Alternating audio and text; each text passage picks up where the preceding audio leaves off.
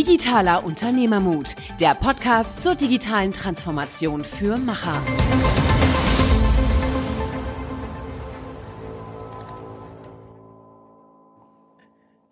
Hallo und herzlich willkommen zu einer neuen Folge Digitaler Unternehmermut mit Niklas und Michael.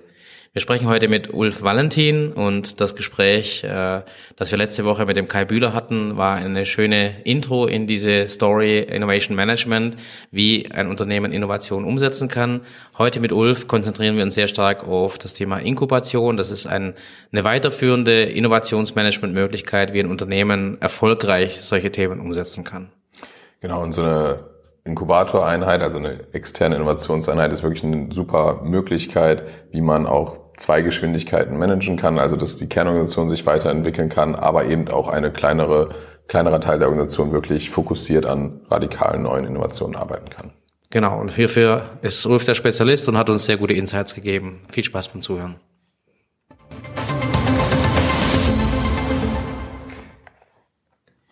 Hallo und willkommen zu einer neuen Episode Digitaler Unternehmermut mit Niklas und Michael. Wir haben heute den Ulf Valentin hier, Head of Business Development für die Comedera und er wird sich sicherlich nachher selber vorstellen. Schön, dass du da bist. Dankeschön. Ich freue mich auch hier zu sein. Wunderbar. Ähm, Ulf, wir kennen uns schon ein bisschen länger ähm, und haben uns äh, damals kennengelernt, da warst du schon bei der HRS und ähm, ich habe das immer sehr äh, gut gefunden, wie wir, ich sag mal, im Kontakt geblieben sind und jetzt bist du hier ähm, in das Business Development eingestiegen, hast dich mit dem Thema Inkubation beschäftigt und vielleicht kannst du ein bisschen was über dich und deinen Background nochmal sagen, dass die Leute verstehen, was du machst und vielleicht als kleine These vorab, ähm, du beschäftigst dich mit Inkubation, du versuchst den Firmen zu erklären, ähm, was Inkubation ist. Vielleicht kannst du mal kurz erklären, warum alle Firmen zukünftig Inkubation benötigen. ja, liegt doch auf der Hand. Ähm, ja, also ich glaube, Inkubatoren sind für mich ähm, und für uns als Comedera ein Modell, wie Firmen erfolgreich auf Digitalisierung, auf den digitalen Wandel reagieren können. Ist es der einzige Lösungsweg? Definitiv nicht. Ähm, aber es ist ein sehr erfolgsversprechendes Modell. Und ähm, ich glaube, wir können heute hier in dem Podcast auch einfach mal ein paar ähm, Erfolgsfaktoren definieren, wie man einen Inkubator eben erfolgreich an den Markt bringen kann. Vielleicht vorab, für die, die es nicht wissen, was ist ein Inkubator für dich? Ja, ein Inkubator für mich ähm, ist im Prinzip die Möglichkeit oder einen Raum zu schaffen für Unternehmen, um erfolgreich Innovationen zum Wachstum zu bringen und vielleicht sogar zu einem neuen Geschäftsmodell aufblühen zu lassen. Und da gibt es jetzt verschiedene Theorien und Möglichkeiten, wie man das tun kann. Ähm, man kann zum Beispiel sagen, ich baue ein Team auf und äh, dieses Team befähige ich dann, Innovationen, digitale Innovationen zu entwickeln. Oder ich schaffe Raum, dass innerhalb des Unternehmens Ideen entwickelt werden können und auch ausgeführt werden. Ähm, da gibt es halt unterschiedliche Herangehensweisen. Ja. Aber im Prinzip ist es eigentlich die Möglichkeit, digitale Innovationen zu entwickeln, zu validieren und zu einem Wachstum zu bringen und erfolgreich auch am Markt nachher als Geschäftsmodell zu etablieren. Jetzt würden erfolgreiche Firmen doch sagen, das kann ich doch selber. Warum brauche ich hier einen Inkubator, der vielleicht sogar noch äh, in der Fremde äh, Dinge entwickelt, die wir doch alle schon können. Was würdest du sagen? Ähm, also ich würde sagen, dass ungefähr mehr als 70 Prozent aller DAX-Unternehmen Inkubatoren schon haben. Und ähm, so 2010 ging so die große, sage ich mal, Inkubatorenwelle los. Man hat also Digital Labs und Hubs gegründet, die sprießen äh, aus dem Boden immer noch und es ist auch immer noch stark wachsend. Die waren aber nicht unbedingt alle erfolgreich. Warum waren sie nicht erfolgreich? Ich glaube, da muss man nochmal ein Stück zurückgehen und so ein bisschen sich überlegen, was hatte der digitale Wandel generell für Auswirkungen, also gesellschaftlich und halt auch auf die Ökonomie. Ähm, und zwar stellt man fest, dass auf einmal die komplette Wertschöpfung eines Unternehmens bedroht werden könnte, dadurch, dass zum Beispiel Märkte sich komplett neu definieren. Also die Digital White Sharks, also die großen Tech-Unternehmen aus den USA, kommen auf einmal in den Markt. Jetzt Beispiel HS. Ähm, als ich noch bei HS war, ähm, sind auch die großen Tech-Unternehmen auf die Idee gekommen, mal zu schauen, was wäre denn für mich möglich in der Reiseindustrie. Also eine akute Bedrohung durch einen marktfremden Player. Also als Unternehmen möchte ich darauf reagieren und fange eben an, einfach mal ein Innovationsteam aufzubauen, weil ich schaue mich um und sehe in Berlin laufen viele ähm, Hoodie-tragende, Mate trinkende, ich bespitze das jetzt mal absichtlich, ähm, ja, junge Developer rum, die auf einmal neue Geschäftsmodelle einfach so mal eben auf die Straße werfen und auch das Investment dafür bekommen. Ich muss also reagieren. Ich möchte gern Teil dessen sein. Ähm, und das ist so, war so der erste Reflex, den man hatte. Also vor allen Dingen die großen Konzerne, weil sie das Handgeld hatten, das mal eben auszuprobieren. Und es ist natürlich einfach, weil ich kann sagen, hier ist das Geld, wir bauen was auf, mal gucken, was dabei rumkommt. Und viele dieser Modelle sind eigentlich mittlerweile gewandelt in, ich nenne sie mal Venture-Inkubatoren, also klassische Inkubatoren, wo es nicht mehr so sehr um die Idee geht und den Know-how-Transfer, sondern eher darum geht, wirklich, ähm, sage ich mal, wie ein Investmentportfolio an Startups an der Hand zu haben. Weil man einfach gemerkt hat, Inkubatoren, so wie sie 2000, Ende, ja, 2007 so in den Markt gekommen sind, hatten eigentlich natürlich einen eigenen Business-Sinn, nämlich in Startups zu investieren, sich Anteile zu sichern, die später gewinnbringend weiter zu verkaufen oder am IPO teilzuhaben. So. Deswegen, long story short, ähm, Inkubatoren sind erstmal so ein bisschen als äh, Waffe ähm, benutzt worden, um der Digitalisierung ähm, Herr zu werden. Und ich glaube, dann hat man gemerkt, so einfach ist das gar nicht. Ich habe irgendwo jetzt Beispiel Berlin, in Berlin ein Innovationsteam sitzen, die entwickeln irgendwas. Ich habe aber gar nicht mehr so richtig die Kontrolle, weil ich habe sie abgegeben, damit ich mich nicht damit beschäftigen muss. Ähm, und jetzt weiß ich gar nicht, was ich damit machen soll. Also machen viele Inkubatoren zu. Andere Inkubatoren ähm, schließen sich mit vielleicht ganz anderen Partnern zusammen. Also da ist ein, ähm, ein reges Treiben, sage ich mal, auf dem Markt. Ähm, Gibt es ziemlich viele Beispiele, wie das eben jetzt, ähm, wie Inkubatoren sozusagen ähm, nach und nach sterben oder sich weiterentwickeln. Aber ich glaube, eine große, ein großes Learning ist geblieben, denn ähm, durch Innovationsteams kann man unheimlich viel hinzulernen. Und ähm, auch bei HS ähm, konnte ich die Erfahrung mitnehmen. Auch da wurden einige Inkubatoren ähm, gegründet und natürlich waren nicht alle erfolgreich. Muss ich immer auf den Kurzfristerfolg abzielen? Sicherlich nicht. Langfristig lerne ich dadurch, weil ich verstehe, was für Talente brauche ich, wie muss ich die in meiner Organisation vielleicht äh, besser zur Geltung kommen lassen, was sind die Voraussetzungen. Und da gibt's mittlerweile, nachdem, sage ich mal, so viele Jahre ins Land gegangen sind, ein paar, ähm, sage ich mal, Pfeiler, Eckpfeiler, Grundpfeiler, womit man ein ähm, System Inkubator relativ gut ähm, nutzen kann, um digital gewappnet zu sein, für den digitalen Wandel gewappnet zu sein. Ja, also ich glaube, du hast es jetzt ja auch mal so ein bisschen angesprochen oder gut äh, analysiert, dieses Scheitern der, sag ich jetzt mal, klassischen Corporate-Inkubatoren. Ähm, ich denke auch, dass äh, ein Fehler, der da oft begangen wurde, war halt sozusagen, hey, die sind deutlich innovativer, ne? diese sag ich mal, Hoodie tragenden, Mate trinkenden, die du so ein bisschen beschrieben hast. Also einfach die quasi neue Generation von ähm, ja, Entwicklern, aber auch Produktmanagern und so weiter. Die kriegen das deutlich innovativer hin. Ähm, ja, wir nutzen das für uns quasi, aber trotzdem, um einfach Innovation für uns zu betreiben. Eigentlich wie so eine externe Innovationseinheit, die aber super stark darauf fokussiert ist, für diese eine, äh, für diesen einen Corporate quasi Innovation zu betreiben. Und ich glaube, ähm, ja, dass einfach durch die digitalen Gegebenheiten das gar nicht mehr so eng gefasst werden kann. Also ich glaube, man muss halt viel breiter denken, wenn man jetzt mal so Stichwörter wie eine Plattformökonomie oder Netzwerkökonomie äh, reinwirft. Das funktioniert halt nicht mehr, wenn man das nur aus der Brille eines Corporates ähm, betrachtet, weil natürlich beispielsweise das Angebot, was ein Corporate geben kann, halt äh, limitiert ist. Und deshalb glaube ich, dass, ähm, dass es enorm wichtig ist, dass eine Unabhängigkeit besteht, äh, zu dem, was quasi inhaltlich und von der Business-Seite entwickelt wird. Und wie du auch richtig gesagt hast, glaube ich, können die Unternehmen viel mehr von den Arbeitsweisen lernen und von dem, wie man sowas löst, das wiederum vielleicht in der Kernorganisation nutzen, aber eben von dem, von den Business-Ideen deutlich unabhängiger äh, bleiben und nicht alles so in diesen einen Corporate-Stiefel reindrücken, den sie selber vielleicht gut kennen. Ja. Ich glaube, da lohnt es sich nochmal einen Blick ähm, auf die Faktoren zu werfen, warum Unternehmen, Corporates, aber auch große Mittelständler wie, wie unsere Kunden bei der Convidera, äh, warum die so ein, so ein Problem haben mit der Digitalisierung. Also was sind sozusagen die Faktoren? Und dann, finde ich, kommt man eigentlich ganz gut darauf, warum ein Inkubator eigentlich ein Lösungsweg sein kann. Ähm, zum einen ist es das Thema Zeit. Die Unternehmen nehmen sich keine Zeit, um auf den Wandel eine passende Antwort zu finden. Warum auch? Uns geht's gut, wirtschaftlich. Ähm, warum sollte ich jetzt in irgendwas Neues investieren, wo ich nicht wirklich einen Packer äh, habe, was das sein soll? Ähm, und Zeit, finde ich, sieht man zum Beispiel auch an der Entwicklung, dass es viele Intrapreneur-Inkubatoren gibt, die im Moment gerade so ein bisschen en vogue sind. Henkel X, großes Intrapreneur-Programm. Da geht es auch um das Thema Zeit.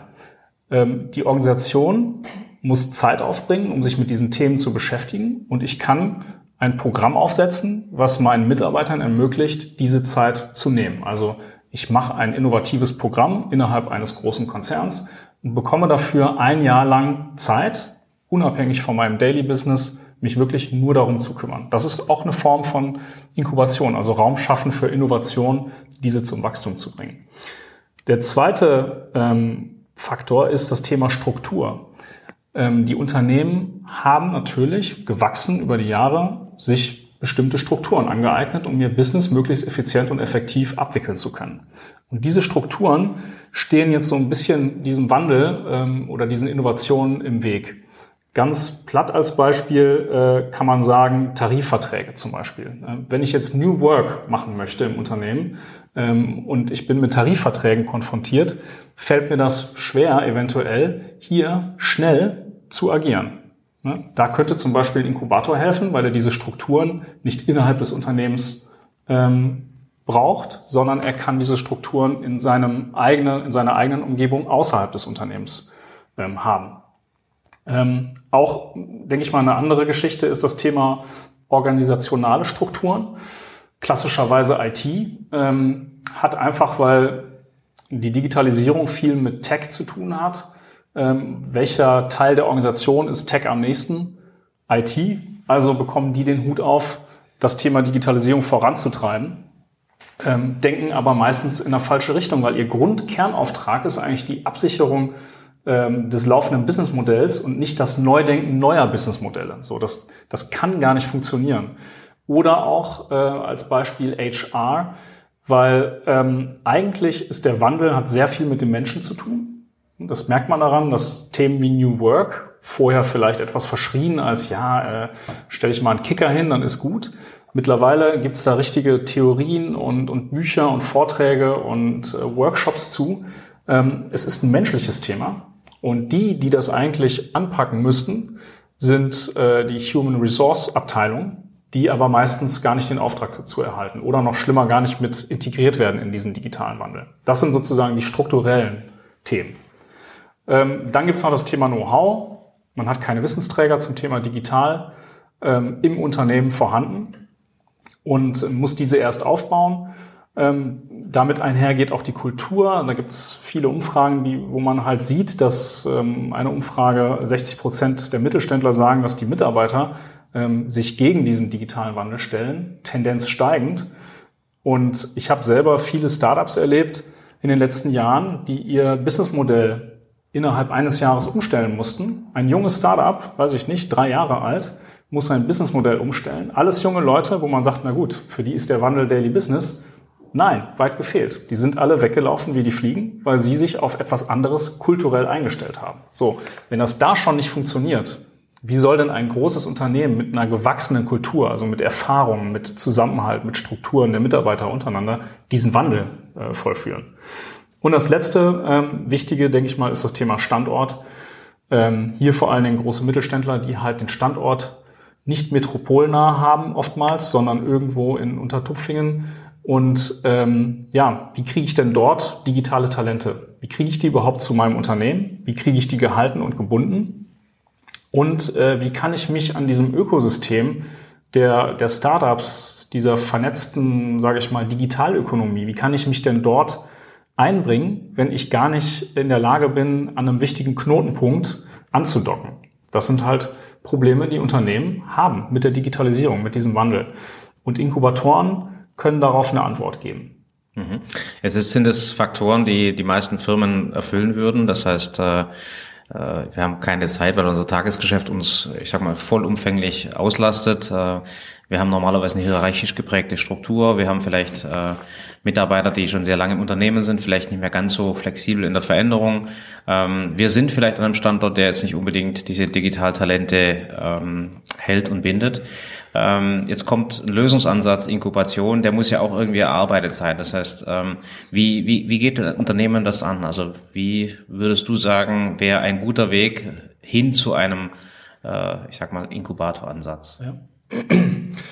Das allererste ist natürlich, sage ich mal, Groundwork, also erstmal Verständnis zu schaffen. Ich glaube, das, das ist etwas, was uns auch auszeichnet als, als Convidera, dass wir in der Lage sind, ähm, erstmal die Wege in den Inkubator aufzuzeigen. Ähm, und da geht's darum, das Verständnis zu schaffen und den Buy-in zu bekommen, also die, ähm, dass, dass sozusagen das Management der Inhaber, dass, dass die Shareholder mit diesen Weg gehen. Weil ohne die Entscheidungspower auf dieser Ebene ist es nicht möglich, überhaupt an diesen Ansatz zu denken. So, wenn wir das haben und eine, sage ich mal, eine Digitalstrategie vorliegt, wo auch ein Commitment hintersteht, dann geht man hin und muss die Basisstruktur aufbauen. Ähm, jetzt gibt's, sage ich mal, verschiedene Möglichkeiten, Inkubatoren aufzubauen und wir ähm, als Convidera positionieren uns hier in einem Mix aus, sage ich mal, einem internen Inkubator, also sehr unternehmensnah, ähm, mit der Kernorganisation zusammen erarbeiten, wie der Fahrplan in die Digitalisierung aussieht, ähm, aber in Kombination mit einem externen Innovationsteam, was in der Lage ist, auf interne Ideen oder auch externe Ideen, die vielleicht eine Einbindung von Startups bedürfen, mit ähm, aufzubauen. Also die Möglichkeit, in alle Richtungen Innovation zu denken. Das ist sozusagen der USP. Und dazu brauche ich ähm, einen Raum, der unabhängig ist von der Kernorganisation, aber in der Nähe. Also wir sagen nicht, wir gehen nach Berlin und machen dort einen Inkubator auf. Wir sagen halt, ähm, du musst schon in der Lage sein, dieses, dieses, diesen Inkubatorstandort regelmäßig zu besuchen, hier einen Austausch fördern zu können, damit man auch eben diese Tuchfühlung äh, behält und nicht das wie so eine Art, ähm, sage ich mal, Stief Tochter äh, behandelt ähm, und irgendwann gar nicht mehr weiß, was da eigentlich läuft. Also das ist ganz, ganz wichtig und ein großer Erfolgsfaktor von den Inkubatoren, die wir hier aufbauen. Das zweite ist die Infrastruktur, also Ausstattung, Design der Räumlichkeiten. Das muss halt ähm, möglich sein, dort in einer völlig anderen Arbeitsatmosphäre, in einer agileren Arbeitsatmosphäre zu arbeiten.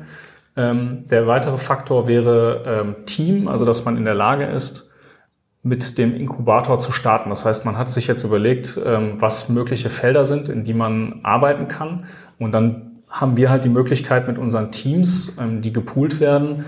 Ähm, das heißt, wir haben flexible Arbeitskräfte, die wir direkt einsetzen können, um eben einen Inkubator zu starten, die die Vorarbeit leisten. Das geht einher mit dem Punkt Leitung. Das heißt, wir leiten an, diesen Inkubator erstmal aufzubauen. Weil im Prinzip bauen wir ja einen Inkubator, der dann in der Lage ist, Innovation selbstständig zu entwickeln und zum Wachstum zu führen. Ähm, und dazu muss man erstmal fähige Leute haben, die diesen Aufbau antreiben. Und ähm, auch in der Geschwindigkeit, die uns eben schnell auch möglich macht, erste Ergebnisse zu erzielen. Hm, jetzt hast du ja angesprochen, dass quasi, na klar, erstmal ein Verständnis da sein muss, dass auch ein Commitment da sein muss, dass eine, wie du ja gerade beschrieben hast, eine gewisse Infrastruktur aufgebaut werden muss. Was schätzt du, klar wird es wahrscheinlich von Unternehmen zu Unternehmen auch ein bisschen unterschiedlich sein, aber wie viel Zeit oder wie lange, ist ja schon eher ein längerfristiges Projekt, ähm, sollte man dafür quasi ansetzen, bis man wirklich mal ähm, ja, so ein Up-and-Running-Team hat, was dann sich auch darauf fokussiert, Innovationen zu produzieren? Also ich würde sagen, äh, man kann so ein Inkubations, ähm, eine Inkubationseinheit aufbauen innerhalb von drei Monaten. Die ist dann nicht vollumfänglich schon äh, dabei, digitale Geschäftsmodelle dann zu starten, sage ich mal. Aber der Aufbau, also Infrastruktur, die Teams, ähm, Absprache mit der Kernorganisation, alles auf die Wege zu bringen, das dauert nicht lange. Der Prozess davor ist kann länger dauern, dass man sich wirklich darauf ähm, vereint, also dass man sich darauf verständigt, was ist jetzt unsere Marschroute und das Investment äh, auch zu tätigen und ähm, sozusagen auch über einen längeren Zeitraum hier konsistent daran zu arbeiten, weil man schafft einen Raum, der ähm, gewisse Maßgaben ermöglicht. Das heißt, ähm, es darf nicht sein, dass jetzt in einem Inkubator Ideen entwickelt werden und diese Ideen werden dann, auch wenn sie validiert werden am Markt und tatsächlich eine neue Möglichkeit ähm, der Erlösquelle bieten, vielleicht sogar unternehmensnah, und dann wird nicht weiter investiert, zum Beispiel, oder nicht weiterentwickelt, weil diese Struktur das nicht ermöglicht, sondern das muss vorher gegeben sein. Also wir bauen eigentlich eine Struktur auf, die es ermöglicht, wirklich von A bis Z Ideen bis zur Ausgründung zu begleiten. Und das, das steckt halt viel Arbeit drin, das vorher zu machen. Weil alles, alles, was danach käme und danach diese Struktur nach, also nachzuziehen, würde bedeuten, dass sich dieser Prozess wieder verlangsamt. Und damit hätten wir nichts gewonnen. Das heißt, das muss vorher passieren. Und innerhalb von drei Monaten kann man das dann eigentlich aufbauen und dann kann man schon anfangen, aktiv neue innovative Modelle oder ja, Geschäftsmodelle, Produkte zu entwickeln. Du hast vorhin gesagt, ähm, das, das Wort Disruption äh, im Mund genommen. Also das heißt, das wäre ja eigentlich so der, der schlechteste Fall. Das heißt, man wird tatsächlich bedroht oder das Geschäftsmodell wird bedroht. Es gibt natürlich andere Möglichkeiten, ich sag mal, proaktiv in den Markt zu gehen. Es gibt andere Möglichkeiten, dass ich einfach sage, ich, ich möchte mir eine Versicherung ins Haus holen, die, falls das irgendwann mal auf mich zukommt, dass ich Antworten habe. Also es gibt eine vielfältige Möglichkeit und wir versuchen ja immer mit dem digitalen Unternehmermut auch ein bisschen den, den Positivaspekt zu beleuchten. Und das wäre jetzt für uns auch eher ein Aspekt, äh, aus, aus der Vergangenheit, dass wir sagen, die Unternehmen, denen es heute gut geht, die Unternehmen, die, äh, ich sag mal, ertragsstark sind, die haben vielleicht das Problem, dass sie nicht die Zeit haben im Tagesgeschäft. Aber die sind eigentlich prädestiniert dafür, sich äh, mit einem Inkubator zu beschäftigen, weil sie A, die Mittel haben, die Möglichkeiten und vielleicht noch nicht diesen kommerziellen Druck, ähm, ich sag mal, schnell sich vorwärts bewegen müssen, weil das ist nie ein guter Ratgeber, weil äh, selbst für Inkubationen, die wir betreiben, ist äh, das, das Trial-and-Error-Prinzip natürlich immer noch das gleiche. Das heißt, das Richtige, weil äh, ein Paraderezept oder ein, ein, generelles Rezept haben wir auch nicht, ähm, wie das Geschäftsmodell aussieht, sondern der Inkubator ist ein MVP, ein Minimal Viable Product und das, was da rauskommt, ist, sind auch Minimal Viable Products. Deswegen braucht man Zeit, um es zu entwickeln und, und das auch zu kultivieren. Äh, ich glaube, die Zeit muss man sich geben äh, und wie gesagt, die Zeit hat man am ehesten, wenn es einem gut geht. Ähm, ja.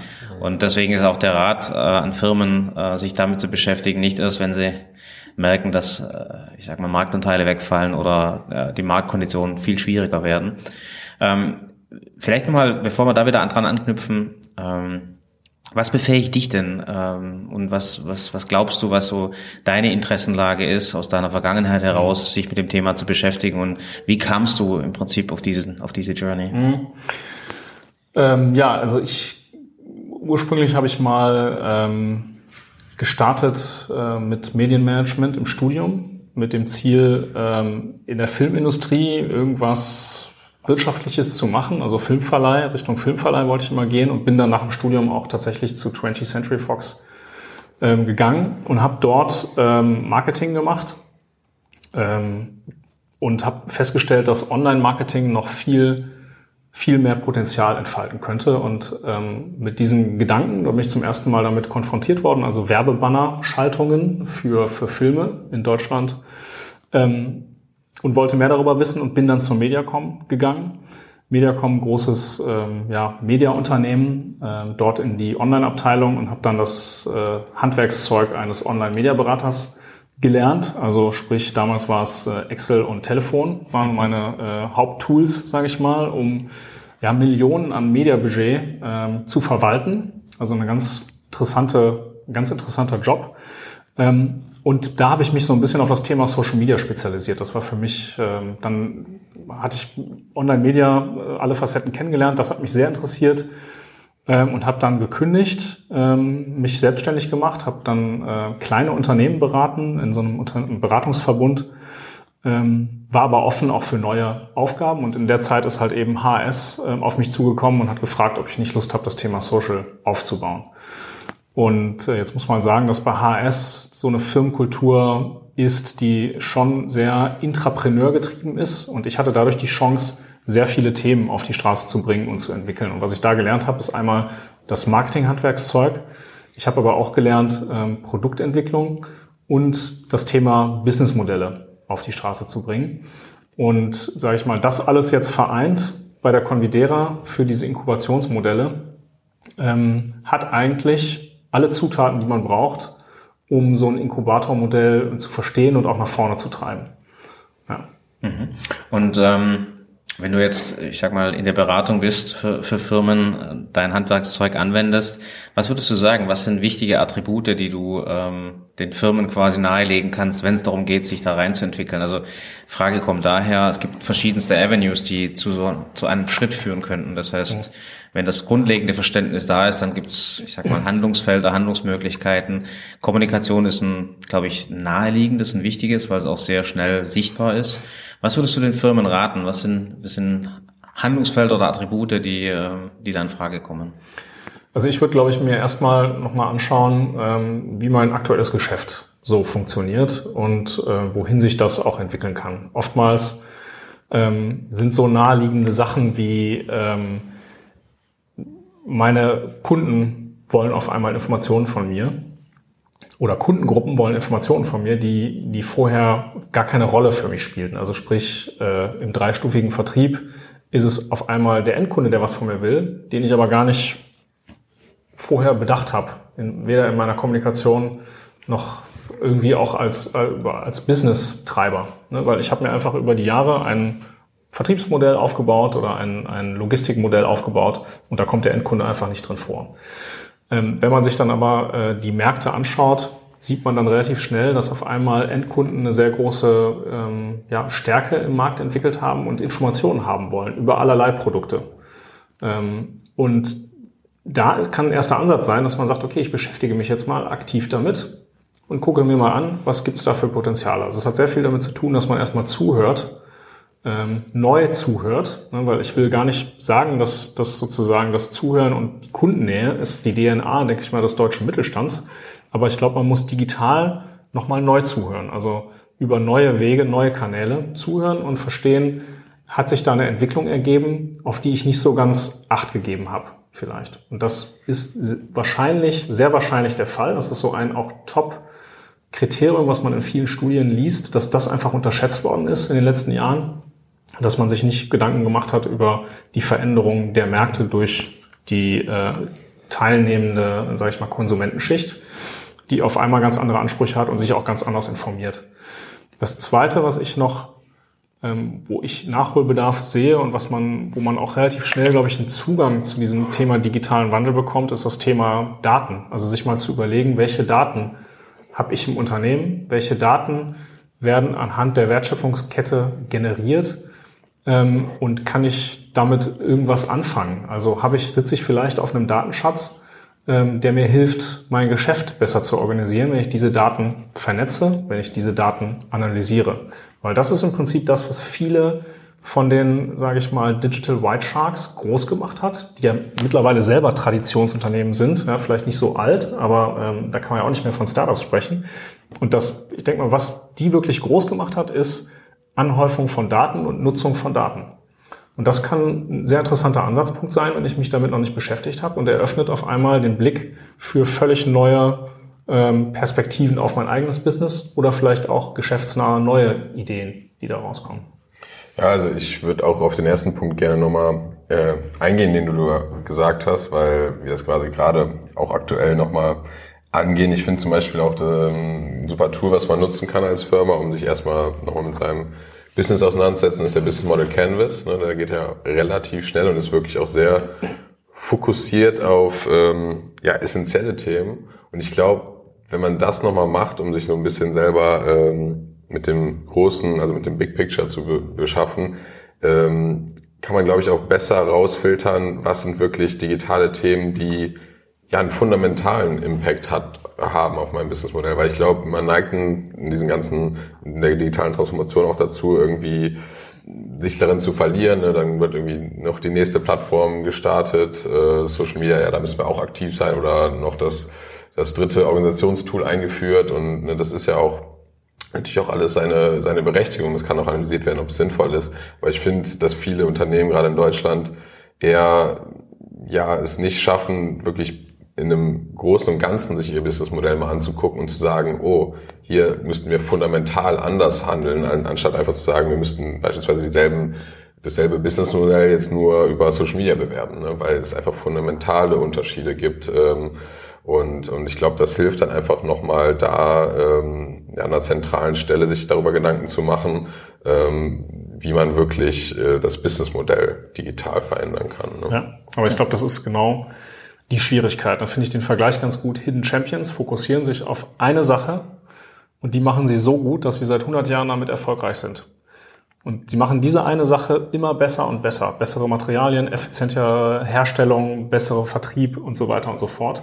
Und das steht genau diametral zu dem Thema Innovationen ausprobieren. Also wie soll ich so jemanden, der sich nur auf eine Sache konzentriert, die besonders gut macht, über die Jahre verfeinert hat, jetzt ähm, nahelegen mit den Innovationsmethoden wie Design Thinking, die es schon seit vielen Jahren gibt, die jetzt anzuwenden digital. Das ist halt extrem schwierig. Ne? Und deswegen, ähm, also finde ich vollkommen richtig, was du sagst, aber meistens fehlt dann doch der Mut, das selber zu tun. Also wirklich selber so ein Business Model Canvas in die Hand zu nehmen und sich zu überlegen, so jetzt setzen wir uns mal hin und überlegen, wie das. Der, der große Irrglauben ist ja, dass die Disruptoren genau das besser machen wollen, sondern die Disruptoren schauen sich an, was in der gesamten Wertschöpfungskette schief läuft. Also das ist ein großer Irrglauben, den viele Firmen haben, die sehr erfolgreich sind. Ähm, diese Firmen, die sich darauf spezialisieren, solche Wertschöpfungsketten zu bauen, die sind nicht darauf spezialisiert, dieses eine Ding besser zu machen. Im Gegenteil, die werden ganz weit wegbleiben von dem einen Ding, weil sie wissen, dass sie das nie so gut machen können. Aber es gibt immer Schwachstellen, die, äh, die ausgenutzt werden, ob es die Nähe zum Kunden, Kunden ist, ob es äh, ein Service-Level ist, ob es eine Internationalisierung ist, was auch immer. Es gibt immer Schwächen in der Wertschöpfungskette, die diese Firmen dann ausnutzen und dann kannst du das beste Produkt der Welt bauen. Du hast vielleicht keinen Kundenzugang mehr oder du hast in irgendeiner Form äh, keine Daten mehr, die äh, Primärdaten mehr, die, die dir vorliegen. Und ich finde, das ist ein ganz wichtiger Punkt. Ähm, weil ich glaube, da äh, Deutschland ist ein sehr erfolgreiches Land, der Mittelstand ist sehr erfolgreich. Ich glaube, da ist der, der Erfolg eigentlich eher schädlich. Weil äh, nicht, dass ich mich auf, ausruhe auf dem Erfolg, aber ich glaube einfach fundamental, dass keiner das, was ich tue, besser kann. Und das stimmt faktisch ja. Nur es gibt halt, wie gesagt, ganz viele Möglichkeiten, in so eine Wertschöpfungskette einzusteigen. Und ich glaube, das wäre ein wichtiger Aspekt, sich damit zu beschäftigen und den Gedanken zuzulassen, dass andere vielleicht andere Aspekte meines Geschäftsmodells besser können. Ja, ich finde da immer, also ein Beispiel, was, was ich selber immer sehr präsent finde, jetzt in, in der Diskussion oder mir gerade nochmal sehr präsent in den Kopf gekommen ist, wäre halt Netflix.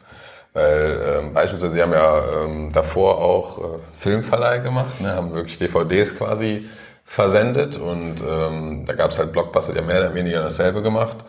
Ähm, und dann haben sie halt wirklich gesagt, okay, es gibt hier eine neue Technologie, eine Streaming, wirklich übers Internet Filme zu streamen, dass man gar nicht mehr eine DVD versenden muss. Und das war damals natürlich noch voll in den Kinderschuhen. Aber es war halt nicht, ja gut, wir nutzen jetzt zum Beispiel das Internet, um irgendwie unseren bestehenden Service zu bewerben oder wir, ähm, wir gucken, dass wir direkt auf Facebook aktiv sind, sondern nein, wir machen unser Businessmodell fundamental anders mit dieser neuen Technologie, indem wir auf Streaming ähm, setzen. Und dann finde ich halt den Punkt, den du eben gesagt hast mit dieser Fokussierung von Hidden Champions nämlich wieder interessant, weil ich finde genau dasselbe, dieselbe Fähigkeit wird halt in der digitalen Transformation auch gebraucht, dass man sich dann wirklich sagt, wir fokussieren uns jetzt darauf, unser Businessmodell auf Streaming hinzubekommen. Und das ist für uns gerade fundamental wichtig, und äh, klar gibt es vielleicht auch andere Digitalisierungsmaßnahmen, aber das ist das, was quasi Prio Nummer eins ist. Und dann, wenn wir das gelöst haben, dann können wir auch gucken, wie wir wiederum vielleicht unseren ähm, ja, Marketingmotor online optimieren können und so weiter. Aber ich finde, das ist genau eine Sache, die ähm, ja, die, glaube ich, gut symbolisiert, wie man sein sein Geschäftsmodell wirklich verändern muss, wenn, wenn man halt ja. wirklich innovativ nach vorne gehen will. Ne? Ich finde, es ist vor allen Dingen die Methodik. Also man, Netflix hat sich ja auch nicht hingesetzt, hat einen, hat einen Plan entworfen und dann gesagt, okay, in zehn Jahren sind wir da, sondern die haben sich ständig wahrscheinlich selber nochmal verändert, iterativ, bis sie den Weg gefunden haben, den sie jetzt gehen können. Und das ist sozusagen auch ein bisschen ähm, das Thema, dass man enablen, dass wir mit Inkubatoren enablen müssen, neu zu denken und mal neue Wege einzuschlagen. Also diese, diese sozusagen, dieses Gleichnis vom Speedboat, also dass du wirklich ein Speedboat hast, was äh, nicht das Mutterschiff abhängt, aber in der Lage ist, einen Zickzackkurs zu fahren, mal zu Ufern zu fahren, die, die das große Mutterschiff eben nicht erreichen kann oder auch nicht in der Geschwindigkeit. Darum geht's. Ähm, es geht auch darum, dass ich glaube auch nicht, dass, dass die, diese Angst vor, da kommt der große Disruptor, ähm, die muss gar nicht sozusagen ähm, die treibende Kraft sein und, und darf es eigentlich auch nicht, sondern es muss eher äh, die Kraft sein, wirklich Neues zu entdecken, Neues zu erschaffen. Wenn ich daran denke, jetzt ähm, in der Reiseindustrie, ähm, als Airbnb aufgekommen ist. Also eigentlich ein, einer ähm, der Unternehmen, die aus einem, der Mutter der Neu-Inkubatoren, also aus Y Combinator, ähm, entstanden ist. Ähm, und auf einmal bekommen alle Angst, weil natürlich eine tradierte, sage ich mal, Wertschöpfungskette wie die Reisebranche ähm, auf einmal einen Player bekommt, der ähm, da den, den Markt komplett verdreht ähm, und auch gerade den Hoteliers Angst macht. Wenn man sich jetzt die Lage anschaut, ja, die sind da, die sind jetzt zum Marktplayer geworden und müssen aber mittlerweile sich selber überlegen, wie sie überleben. Also sie müssen jetzt schon ähm, anfangen, in, ihrer, in ihrem eigenen Urbusinessmodell sich neue Erlösquellen ähm, anzubieten, weil das alleine auch schon nicht reicht. Weil viele dieser Tech-Unternehmen, die dann immer als Vorzeige, sage ich mal, ähm, Unternehmen des, des großen digitalen Paradigmenwechsels angeführt werden, basieren meistens auf einer sehr großen, auf einem sehr großen, schnellen Wachstum. Und irgendwann ist das Wachstum erreicht, ähm, der Markt ist saturiert und dann geht es eigentlich wirklich darum, ob diese Modelle bleiben oder nicht bleiben. Und ich finde, das ist halt auch wichtig zu beachten. Also ne, eine Methode, eine Möglichkeit, eine Fähigkeit zu, zu bekommen, ähm, Innovation zu denken, ja. Diese zu validieren am Markt, ja. Und dann daraus Businessmodelle zu entwickeln. Klar, also ich denke mal, ähm, ja, wie du auch gesagt hast, ne, diese Methodik und da finde ich auch dieses Bild vom, vom Schnellboot ähm, natürlich interessant, weil Netflix wird natürlich auch nicht gesagt haben, so ja, wir schalten jetzt unseren kompletten DVD-Verleihservice ähm, ab und ähm, wo wir noch gar nicht wissen, wie Streaming wirklich funktioniert. Natürlich nicht. Die haben Streaming erstmal so lange ausprobiert und dann auch erstmal vielleicht in kleineren Märkten, äh, Teilbereichen den USA ausgerollt.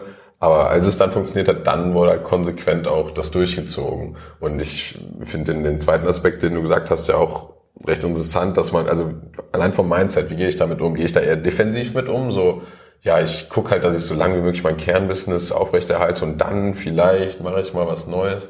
Oder gehe ich halt sehr offensiv damit um und sage einfach, ich gucke, was gibt's da für Möglichkeiten. Es muss ja auch nicht immer sein, dass, ähm, dass das Kernbusiness wegfällt, aber vielleicht gibt's ja auch einfach neue Erlösquellen, die, ja. die hinzukommen, weil man ein digitales Angebot sich langsam aufbaut und ähm, da einfach diesen, diesen offenen Charakter zu haben und ähm, wenn man damit ja, wenn man ja auch darüber redet, auch bei so einem, bei so einem Inkubator. Das heißt ja nicht, dass man auf einmal 50 Prozent seiner Ressourcen in so einen Inkubator reinpumpt. Das wäre ja auch vollkommen falsch. Ne? Man muss ja schon auch das in einem, in einem Verhältnis setzen, aber eben vielleicht je nach Branche, weiß ich nicht, nur mal, mal 10 Prozent, mal 5 Prozent oder so darauf äh, an Ressourcen freigibt. Ne? Ja, also ich, ich finde es auch wichtig, was ist das Ziel eines Inkubators? So. Jetzt reden wir gerade ganz viel über Businessmodelle und, und Ökonomie. Das ist aber gar nicht das Ziel. Das Ziel ist es, ähm, dass ich gerne meine Zukunft sichern will. Ich bin vielleicht Marktführer in einem, in einem Segment. Ähm, vielleicht möchte ich auch digitaler Marktführer bleiben. Also nicht nur Marktführer, sondern auch digitaler Marktführer bleiben. Und da unten drunter ordnen sich dann ökonomische Ziele noch hinzu.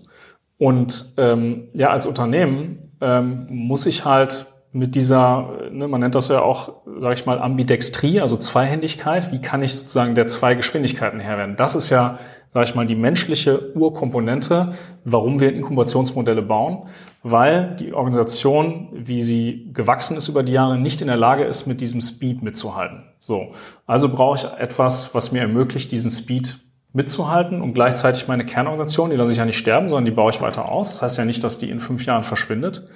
Aber ich muss halt die Fähigkeit haben, digital auch neu zu denken. So. Und das ist sozusagen der Grund, warum es diese Inkubatoren gibt, mit dem Ziel, weiterhin am Markt bestehen zu bleiben, meine Rolle auszubauen.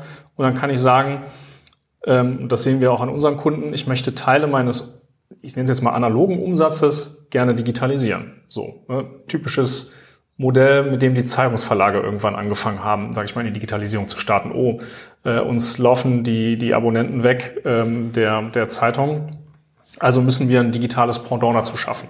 So, und wenn das dann erfolgreich ist oder auch in, parallel habe ich vielleicht ein Businessmodell in ein Businessmodell investiert oder mir selber aufgebaut, was mir inkrementell neue Wert, neuen Wert kreiert.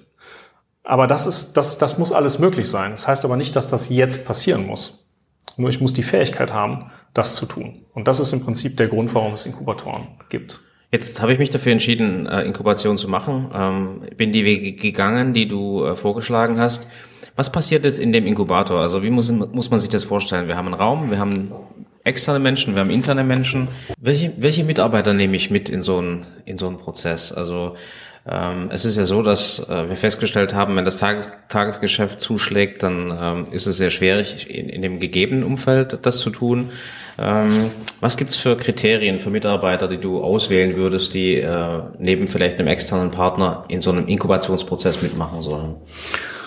Ähm, also alle Mitarbeiter, die natürlich eine Befähigung haben, aufgrund ihres Wissens dort mitzumachen. Ähm, das liegt dann am Unternehmen. Habe ich diese, habe ich diese Mitarbeiter mit den Fähigkeiten? Und ähm, es müssen schon auch, sage ich mal, Führungskräfte äh, mit dabei sein, die die Brücke schlagen zwischen dem Kern des Unternehmens und dem Inkubator.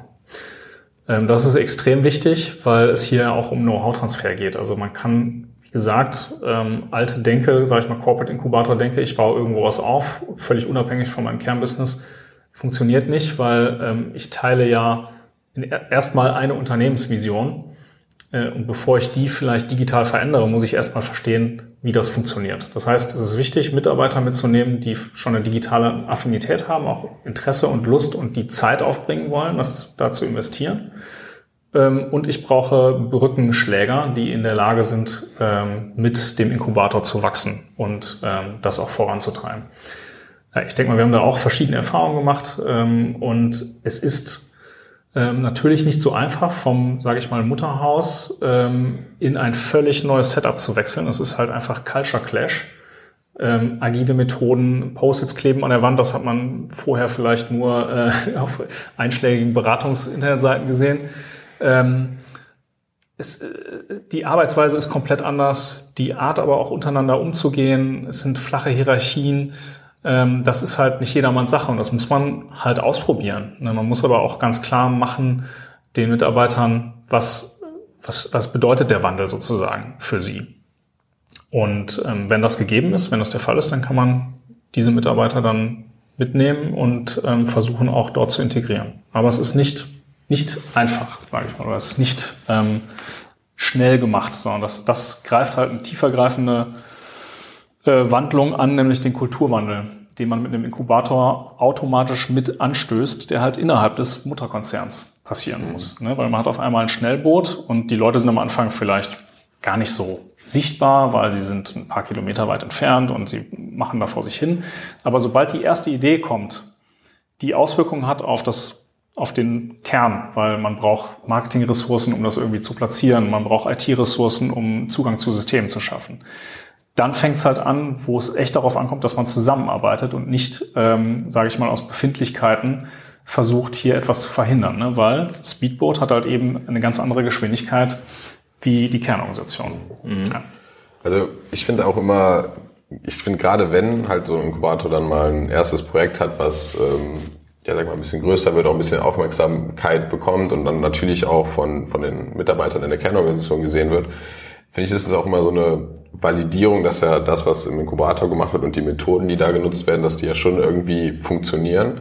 Und ich glaube, dann hat man halt auch die Chance, dass der Inkubator wirklich wie so ein ja, Leuchtturm auch werden kann für, für Arbeitsweisen und auch für Organisationsveränderungen in der Kernorganisation. Das muss ja dann nicht direkt sein, dass alles auf einmal umgeschmissen wird und anders gemacht wird wie, äh, wie vorher, aber dass dann vielleicht einzelne Methodiken oder ähm, Verhaltensweisen, Arbeitsweisen ja wirklich in das in die Kernorganisation langsam reingetragen werden können. Sei es zum Beispiel erstmal nur ähm, ein bestimmtes Workshop-Format. Ne? Du hast zum Beispiel Zettel kleben, gesagt, da gibt's ja dann beispielsweise, sagen wir mal, einen Design-Sprint oder einen, muss ja noch nicht mal eine ganze Woche sein, aber Design Thinking-Ansatz, wo man mal sagt, hey, das hat hier uns das hat super funktioniert. Äh, wir nutzen das jetzt vielleicht auch mal für Problemlösungen in der Kernorganisation. Ja, ne? Absolut. Deswegen ist es halt wichtig, auch bei diesem äh, Ideenprozess äh, Mitarbeiter aus dem Unternehmen äh, wirklich mit einzubinden auch, dass sie A, die Methodiken kennenlernen und dass es nicht diesen Brechstangeneffekt hat nach dem Motto, wir müssen jetzt alle agil werden und ähm, ne, das hat man auch schon erlebt. Das funktioniert halt meistens nicht, weil es wirkt halt von oben auf oktroyiert. Aber wenn man mit teilhaben darf ähm, an dem durchaus sehr spannenden Thema, dann fängt man vielleicht an auch zu verstehen, dass die Methodiken tatsächlich funktionieren und dass es einen Mehrwert gibt. Und ich finde, da bieten sich eigentlich agile Arbeitsmethoden total an, weil man da für sich selber so viel rausziehen kann. Also mit dem Kanban zu arbeiten. Ne? Das kann jeder. Das ist völlig mhm. abteilungsunabhängig. Das ist einfach, ähm, das kann man ausprobieren. Mm, das leitet eigentlich, verleitet eigentlich dazu, ähm, solche Methodiken ins Unternehmen reinzutragen. Jetzt ähm, spielen wir mal das Spiel weiter. Das heißt, wir haben einen erfolgreichen Inkubator, wir haben die richtigen Leute gefunden. Ähm, wir kommen auf gute Ideen, wir entwickeln die Ideen. Jetzt gibt es ja meistens dann eine Entscheidung, wenn das kommerziell vernünftig aussieht, nehme ich das zurück in die Kernorganisation oder ähm, gebe ich das quasi äh, an den Markt? Und vielleicht da auch deine Einschätzung. Ähm, beides sind natürlich valide Möglichkeiten. Ja. Ähm, was sind so deine Erfahrungen?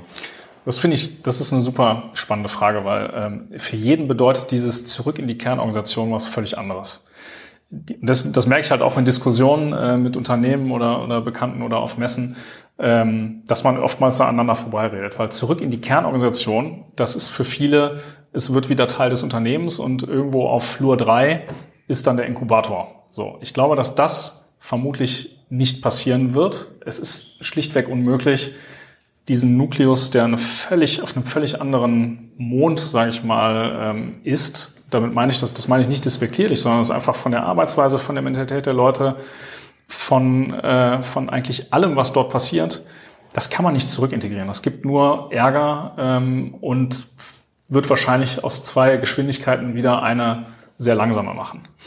Ähm, was aber schon zurück ins Unternehmen heißen kann, ist, dass es eine Tochterfirma des Unternehmens wird. Das heißt, es ist einfach Teil der Unternehmensgruppe, wenn man so will. Und das glaube ich schon. Ne? Solange man organisatorisch dazu beiträgt, dass das ähm, ein Stück weit ähm, getrennt ist von der Mutterorganisation und nicht sozusagen integriert wird, ist das eine Möglichkeit, die definitiv besteht. Ne? Das kommt halt darauf an, wie ein Unternehmen für sich definiert, was ein Inkubator am Ende sein soll. Also ist es eine Ideenschmiede, ähm, kommen dabei auch Effizienzgewinne für meinen eigentlichen Wertschöpfungsprozess raus. Auch das äh, funktioniert. Ähm, die dritte Möglichkeit ist halt die Ausgründung einer neuen Entity, wenn man vielleicht wirklich ein, sag ich mal, ein Killer-Geschäftsmodell gefunden hat, was auch möglich ist, wo man sagt, okay, das könnte sicherlich ähm, zu einem großen Teil sogar die Unternehmenswertschöpfung in den nächsten Jahren tragen, dann macht es auch Sinn zu sagen, das wird ein völlig neues Unternehmen. Vielleicht habe ich auch einen Partner wie, wie uns, die ähm, also wir gehen ja auch mit ins Risiko, wenn wir dort die Chancen sehen, also mit uns zusammen etwas in diese Richtung zu starten. Oder ähm, man hat auf dem Weg dahin Startups gefunden, mit denen man zusammenarbeiten möchte, dann lohnt sich das eventuell auch. Oder, ne, was du auch eben angesprochen hast, Niklas, ähm, sich seinen Marktpartnern zu öffnen. Aber ich denke mal, das ist sozusagen wirklich die, die ultimative Stufe im Inkubator, die man erreichen kann, dadurch, dass man kulturell aufgeklärt wird ich tue mich eventuell mit Konkurrenten für die Branche oder mit Vertriebspartnern, mit denen ich vorher gar nicht so eng zusammengearbeitet habe, zusammen und baue etwas Neues, eine Plattformökonomie für, für ein Geschäftsmodell. Auch das kann dann dazu führen, dass halt eben ein völlig neues Unternehmen entsteht. Ja. Und diesen Mut, das zu tun, den, glaube ich, äh, entwickelt man ähm, mit der Maturität des Inkubators mit, dann solche Wege zu gehen. Mhm. Ähm Jetzt kommt natürlich immer eine Frage äh, nach den Kosten ähm, beziehungsweise nach den Aufwendungen. Also ich brauche die Zeit, ich muss ähm, ja vielleicht Mitarbeiter abstellen. Ähm, wie würdest du das bewerten, ähm, ohne dass man vielleicht ein Preisschemata hat dafür? Aber was sind das für Kosten, die auf ein Unternehmen zukommen, wenn man ähm, sich auf so eine auf so eine Journey begibt? Ja. Ähm, also ich denke mal, die, die größten Kosten sind halt eben die Leute, die man anstellen muss, um das zu tun, was zu tun ist. Man muss ähm, auch berücksichtigen, wir befinden uns halt in einem Markt, ähm, gerade wieder neue, ähm, glaube ich, Bitkom-Zahlen. Ähm, der Arbeitsmarkt für digitale Fachkräfte steigt einfach rasant und wir merken jetzt schon, dass der Engpass bei bestimmten digital Spezial Spezialdisziplinen wie Entwickler einfach äh, ja, ist jetzt schon irgendwie da. Das heißt, man muss auch damit rechnen, dass man ähm, für das Recruiting ähm, auch ein, ein Investment tätigen muss. Das heißt, ich glaube, so diese, diese äh, Humanressourcenkosten ist wahrscheinlich der größte Kostenblock. Ähm, und je nachdem, wie viel, ähm, ähm, wie viele Ideen man eben auf die Straße bringen will, muss man eben auch gucken, dass man äh, da genug Manpower hat, um das zu verwirklichen. ich habe noch keine Lösung gefunden jetzt für wirklich kleine, kleine Unternehmen, weil ich glaube, man muss schon eine gewisse Größe haben als Unternehmen, um das machen zu können. Weil sonst lohnt sich das halt einfach nicht, sonst ist der Aufwand zu groß. Ne, für kleine Unternehmen einen eigenen Inkubator zu bauen, also sehr kleine Unternehmen mit, weiß ich nicht, 100 Mitarbeitern, das ist nicht machbar. Ähm, da wird es aber sicherlich andere Modelle geben, wie man in einem Verbund mit mehreren Unternehmen und, ähm, weiß ich nicht, einer Hochschule und sowas, also das, da gibt es auch Inkubatorensysteme. Also Inkubatoren sind ja nichts weiter als Innovationszentren, ähm, wo man sich dem bedienen kann. Da sieht man eigentlich schon. Also wenn ich mal so eine, so eine, so eine Prozentzahl sagen würde, würde ich sagen, so ähm, vielleicht je nach Unternehmensgröße zwei bis zehn Prozent des Unternehmensumsatzes ähm, sind wahrscheinlich schon das Investment, was man in den ersten Jahren in den Inkubator ähm, stecken sollte, um wirklich erfolgreich ähm, skalierbare Ideen auf den Markt zu bringen. Das sind ja auch Opportunitätskosten. Ne? Das heißt, ähm, die Frage hätte ich ja andersrum stellen können, ja. zu sagen, äh, was, was würde ich verlieren, ja. wenn es blöd läuft. Ne? Das heißt, äh, eine Versicherungspolice in dem Fall wird ja oftmals auch am, am Wert des zu versichernden Objektes äh, bemessen. Und da ist es halt tatsächlich so, dass man sich Gedanken darüber machen kann, okay, ähm, was, was wäre es mir wert, wenn ich die nächsten zehn Jahre in dieser Position, in der ich heute bin am Markt, äh, erfolgreich weiter agieren kann, ja. versus äh, wenn was dazwischen kommt. Ne? Und Absolut. ich glaube, dann relativieren sich vielleicht, vielleicht diese Kostengedanken. Aber ich glaube, du hast einen wichtigen Punkt äh, genannt und diese, diese War for Talent ist sicherlich einer der Aspekte, der, ähm, der alle am meisten beschäftigt, weil ich kann die besten Ideen haben meinerseits, ich kann das beste Geschäftsmodell haben, wenn ich die ausführenden Kräfte äh, und die neuen Kompetenzen nicht kriege äh, beziehungsweise nicht halten kann, dann bringt mir das alles gar nichts. Und ich glaube, dass das viele Firmen enorm unterschätzen, dass wir hier nicht von dem einen oder anderen reden, den wir brauchen, sondern dass es hier eine, eine, eine Umschichtung von Kompetenzen gibt, die ich entweder im Unternehmen gar nicht mehr hinkriege, weil ich so viele Menschen gar nicht mehr dazu bewegen kann, dieses Neue zu lernen. Ähm, oder eben halt, ich sag mal, die Leute in, in, in der genügenden Stückzahl nicht bekomme am Markt, weil der Markt einfach total eng ist und abgegrast ist und jedes Unternehmen die ähnlichen Portfolios an, an, an Menschen braucht.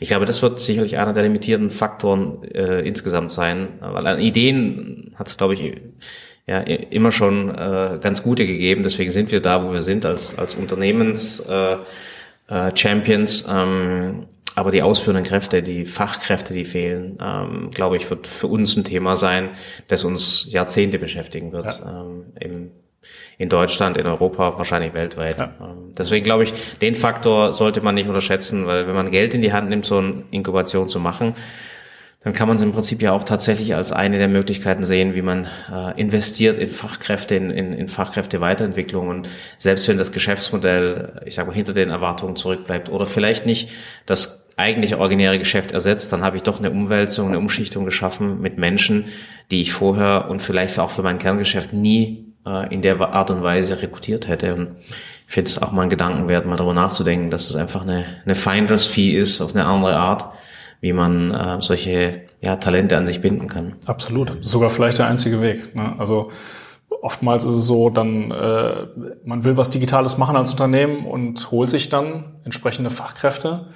Die sitzen dann da, ähm, sind aber nicht angeleitet, ähm, wenn sie überhaupt bekommen worden sind und die sind dann auch ganz schnell wieder weg. Also alleine das ähm, schafft man mit einem Inkubator dort eine Struktur zu schaffen, die wirklich sehr nachhaltig wirtschaftet. Das heißt, ein Unternehmen kriegt überhaupt digitale Talente äh, und im Inkubator sorgen wir ja dafür, dass diese ongeboardet und auf, direkt auf die Flughöhe gebracht werden, diese benötigen ähm, und auch weiterentwickelt werden. Also alleine das spart ja, sage ich mal, Headhunting und Entwicklungskosten, ähm, kann man so sagen. Plus, ähm, ich, was wir ja auch schon sehen, trotzdem ähm, wird ja schon Teil der Unternehmenswertschöpfung digital erwirtschaftet in, in den Inkubatoren. Und ähm, also es gibt viele viele, sage ich mal, KPIs, die man dort anführen kann, die schon den Invest nach und nach wieder äh, in Opportunity umwandeln.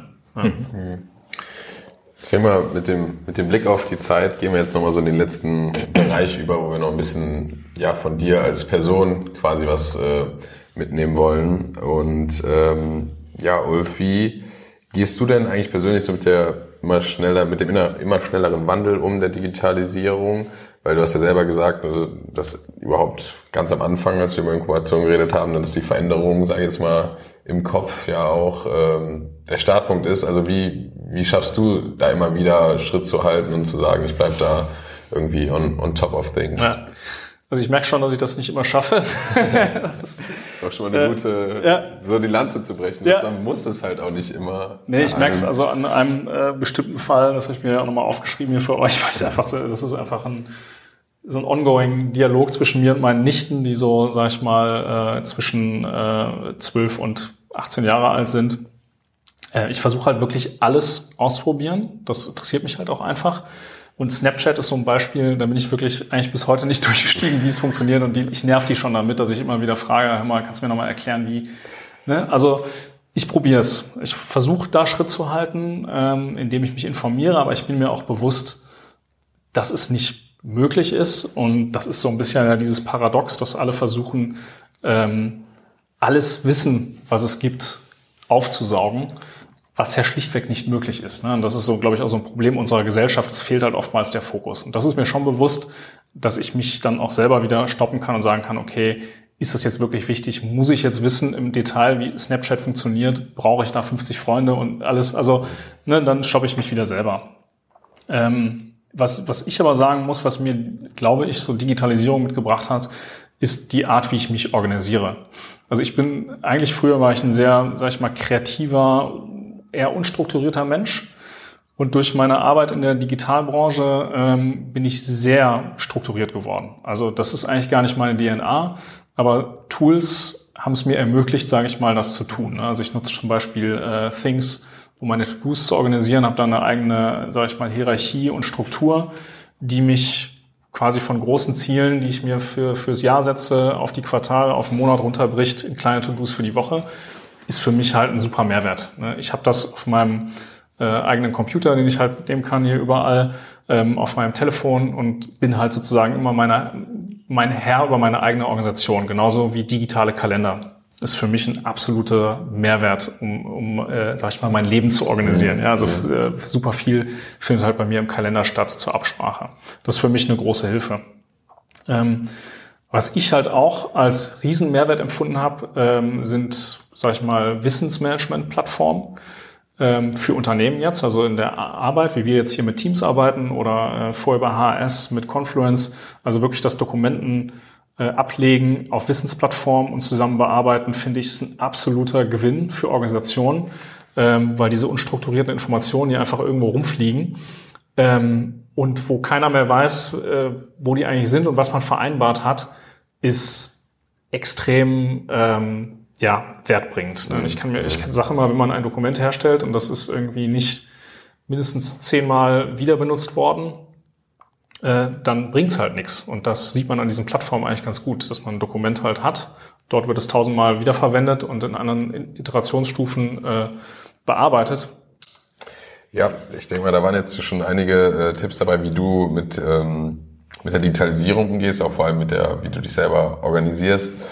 Ähm, wie sieht's denn wirklich so mit der Inspiration oder mit der Wissensaufnahme auf? Wir fragen da immer so nach den, sag ich mal, Top drei Quellen. Das kann, kann alles sein, Buch, ja. Podcast.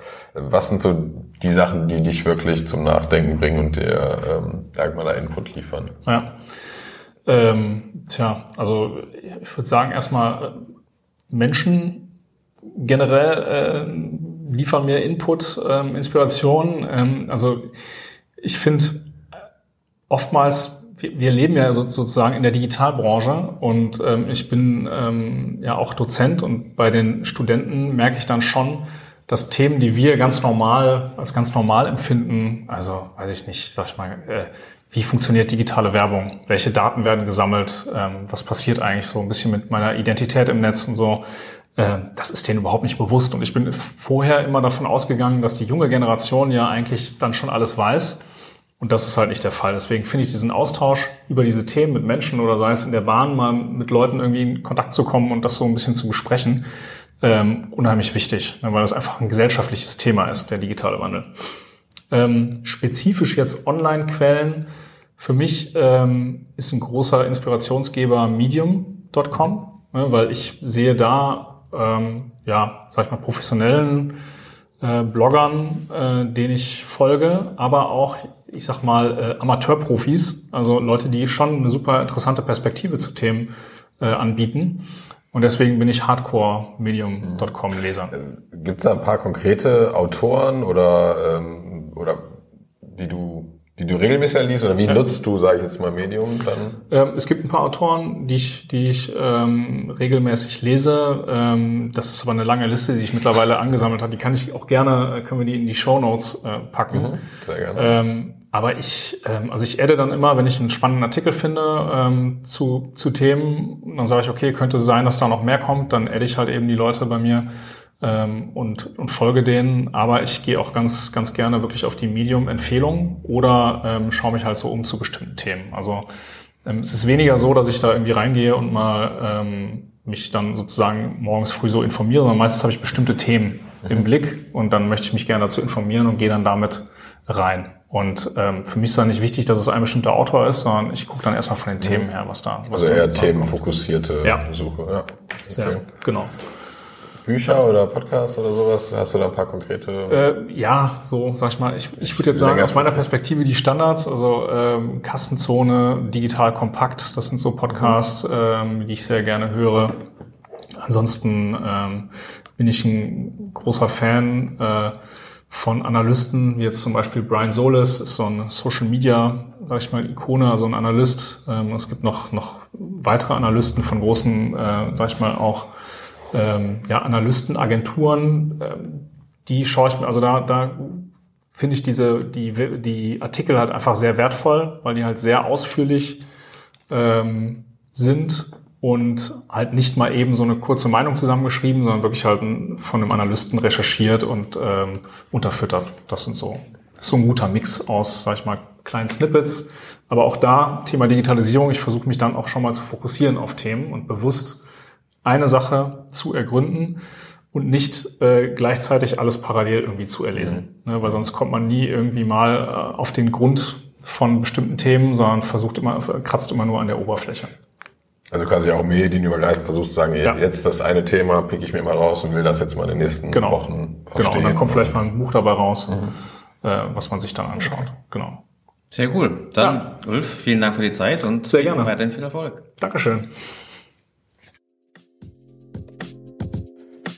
Vielen Dank, dass ihr zugehört habt. Ähm, ich hoffe, ihr findet das Thema Inkubation und das Inkubatormodell auch sehr spannend. Ähm, für uns ist es definitiv eine sehr gute Möglichkeit, wie etablierte Unternehmen sich da einen Raum schaffen können und innovativ tätig werden können. Äh, wenn das Thema für euch interessant ist, dann meldet euch sehr gerne bei Ulf. Der ist äh, definitiv bereit für Anfragen und geht dann da vertieft gerne in den Dialog. Wir haben nächste Woche einen interessanten Gast in dieser Serie, den äh, Fabian Kote, Managing Director bei Real Digital, äh, auch hier in Köln. Sehr spannendes Unternehmen, das äh, sehr innovativ vorgehen muss in Verbindung mit dem Konzern. Auch hier kann man sehen, wie Innovation, digitale Innovation nach vorn gebracht werden kann in einer Unternehmenskonstellation. Und ich glaube, in der Reihe gibt es nochmal einen anderen Eindruck, wie eben äh, mit dem Thema Innovationsmanagement umgegangen werden kann. Deswegen auch da freut euch drauf. Ähm, nächste Woche der Fabian Gute. Ja, und auch, ich denke mal, generell ist das Thema Inkubation, Innovation äh, eins, was Michael und mich sehr beschäftigt. Ähm, deshalb gibt uns gerne auch Feedback, meldet euch auf ähm, allen Kanälen bei uns, sind ja wie immer verlinkt und ja, wir sind gespannt, was ihr dazu zu sagen habt.